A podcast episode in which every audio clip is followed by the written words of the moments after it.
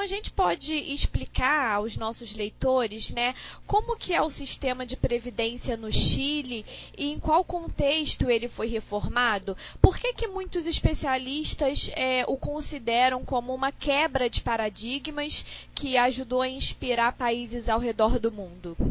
Tem duas coisas importantes. Primeiro, por que é uma quebra de paradigma? A primeira coisa importante é o seguinte, até é, a, o sistema chileno é, ser inserido, é, a forma como você financiava os sistemas previdenciários era via um sistema de partição. O que é um sistema de partição? O sistema de partição é um sistema no qual as pessoas que estão trabalhando, as pessoas que estão nativas, financiam a aposentadoria de quem está aposentado.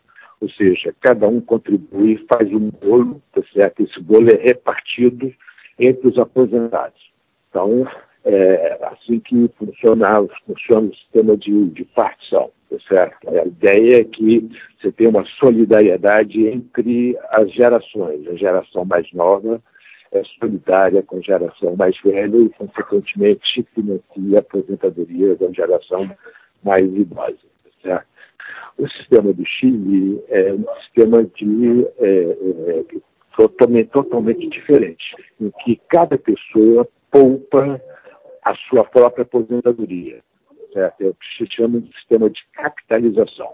Então, cada pessoa poupa individualmente uma certa quantidade de dinheiro, coloca no banco, coloca nas instituições financeiras, esse dinheiro rende ao longo do tempo, lá no final da vida, é, quando a pessoa para de trabalhar, ela passa a viver dos rendimentos daquele dinheiro que ele próprio poupou e não mais viver para o dinheiro que os trabalhadores nativa estão é, contribuindo para o sistema de previdência social. Então, é uma mudança de paradigma. É, o, sistema de, o sistema de capitalização é um sistema que cada um individualmente decide quanto ele quer poupar e, consequentemente, quanto que ele vai ter depois que se aposentar. Então, quer dizer, é, são duas coisas completamente diferentes. Né? Quer dizer, você tem dois sistemas, dois paradigmas completamente diferentes e que realmente foi uma mudança é, nesse sentido. O sistema chileno, e isso é uma coisa importante, quer dizer, esse sistema de capitalização, ele é, prescreve também uma aposentadoria mínima que é financiada pelo Estado, que é financiada por, por, por, pelo orçamento público. Então, né, como é que funciona? Toda, qualquer pessoa tem direito a esse mínimo de aposentadoria que supostamente é o suficiente para é, é, fazer, é, evitar que a pessoa tenha problemas de sobrevivência. Então, esse mínimo é financiado diretamente pelo Estado. Acima desse mínimo, a pessoa tem que poupar para poder é, é, é, ter um rendimento acima desse mínimo que é financiado pelo Estado. Essa parte é financiada pelo próprio é, é, aposentado.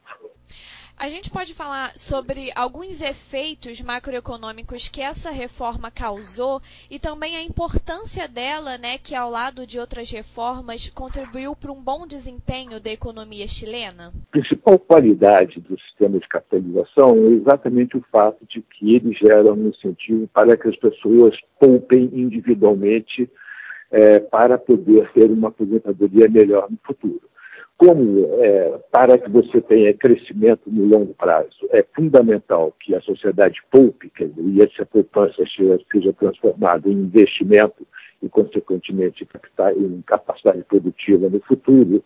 Então, na medida em que o sistema incentiva a poupança, e na medida em que essa poupança é efetivamente transformada em investimento, você cria as condições para ter uma taxa de crescimento do produto per capita, da renda per capita mais elevada no futuro. Então, é, é, esse é um dos principais é, é, benefícios, um dos principais fatores positivos de um sistema de capitalização. A gente pode traçar um paralelo é, entre a história chilena e a brasileira, né, mostrando de forma breve alguns desempenhos das duas economias que adotam modelos distintos de previdência? Olha, o Brasil tem um sistema de previdência que é um sistema de partição, que é o primeiro tipo de sistema que eu descrevi, E esse sistema é mais, é, tem um problema ainda mais complicado, que além de ter um sistema de partição, ele é um sistema extremamente generoso, tá certo? Só para você ter uma ideia, quer dizer, para os, os, inclusive ele é mais generoso para os mais pobres do que para os mais ricos. Então, quer dizer, por exemplo, vou dar um exemplo bem concreto. Uma pessoa que é, não contribui com a Previdência Social aos 65 anos, se ela não, se ela não tem outra fonte de renda, ela tem direito a uma pensão de um salário mínimo. É, essa pessoa, esse, é, é, esse tipo de, de, de, de profissional, em geral, é, no mercado de trabalho, quando estão nativa, eles não, não conseguem ganhar um salário mínimo ao longo da vida, em média. Isso significa que a aposentadoria que essa pessoa vai ter, a pensão que ela vai receber, é maior do que o salário que ela tinha nativa, o que faz com que é, o incentivo a poupar seja praticamente nenhum. Tá certo? Esse é um problema que o sistema de aposentadoria brasileiro é, tem. É, essa provavelmente é uma das razões pelas quais a nossa taxa de poupança é, foi sempre muito pequena. No Chile, ao contrário, tá certo? tem uma taxa de poupança muito mais elevada e provavelmente uma das razões é exatamente o fato de que o sistema de aposentadoria é um sistema de capitalização é, e não de é, partição. O Chile também teve benefícios como é, ampliação das taxas de investimento, controle do gasto público para que o sistema seja é, para que o sistema seja equilibrado, certo? É necessário que as contribuições dos trabalhadores nativos sejam iguais ou maiores do que, que, tem, que o sistema paga o custo dos aposentadores, das aposentadorias. É, o grande problema hoje desse sistema é o fato de que a população está envelhecendo muito rapidamente, o que está fazendo com que o número de aposentados cresça rapidamente e faz com que, e, consequentemente, o custo é, do sistema de aposentadoria simplesmente está se tornando inviável. Então, é, o que acaba refletindo no, no, na questão fiscal. O total de receitas do governo federal, 57% hoje são destinados é destinado a pagar aposentadoria e pensão. É, e o Brasil tem 9% da sua população com 65 anos ou mais. E o país está envelhecendo muito rapidamente. Isso significa, só para você ter uma ideia, o Brasil vai dobrar a quantidade de pessoas com 65 anos ou mais na população em 21 anos. A França levou 120 anos para dobrar a quantidade de pessoas com 65 anos ou mais na sua população. Esse sistema é totalmente insustentável. Né? Nessa trajetória, é, em algum momento, na verdade, se você não fizer nada, daqui a 20 anos, 100% do de cada receita do governo federal vai ser destinado a pagar a aposentadoria e pensão, o que, obviamente, é insustentável. Então, quer dizer, alguma reforma você precisa fazer. É, provavelmente, é, nós vamos ter uma reforma em duas partes. Quer dizer, você vai ter uma reforma dos parâmetros da, da, do sistema de aposentadoria atual, que vai manter o sistema de partição no primeiro momento, e depois, então, você vai ter que caminhar para um sistema de capitalização que é o único sistema que é sustentável na sociedade envelhecendo rapidamente. Voltando só mais um pouco na questão é, da, do Chile, né? A reforma da Previdência é sempre um tema impopular que enfrenta resistência e o próprio sistema chileno também é alvo de críticas. Então, na sua opinião, quais são os principais desafios desse sistema visando o seu aperfeiçoamento daqui para frente?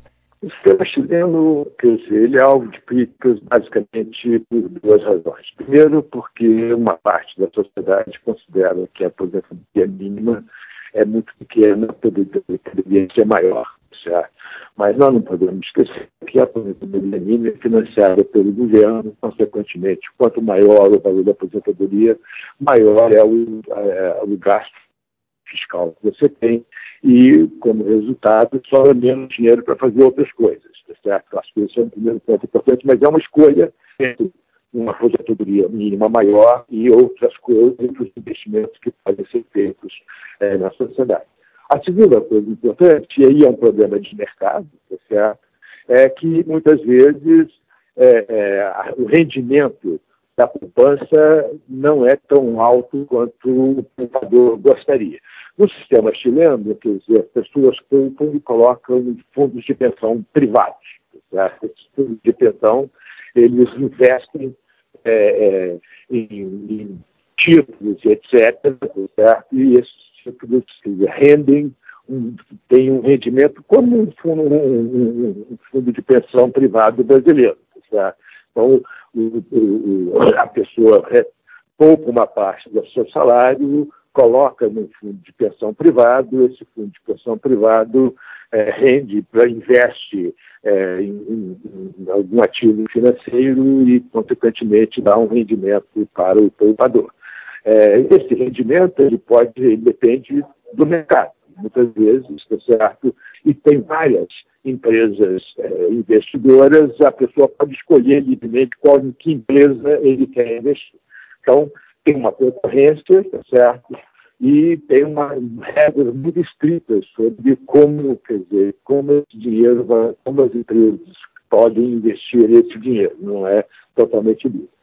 O ponto é o seguinte, é, existe uma, uma escolha aí entre mais é, segurança no investimento e a taxa de retorno desse investimento. O sistema chileno sistema que valoriza muito a segurança. Consequentemente, a segurança no seguinte sentido, que é, o, o, fundo de investimentos, ele, é, ele pode comprar títulos arriscados, mas não muito arriscados. Certo? Tem um limite é, de risco que o fundo pode correr. Como existe uma escolha, em geral, entre risco e retorno, certo?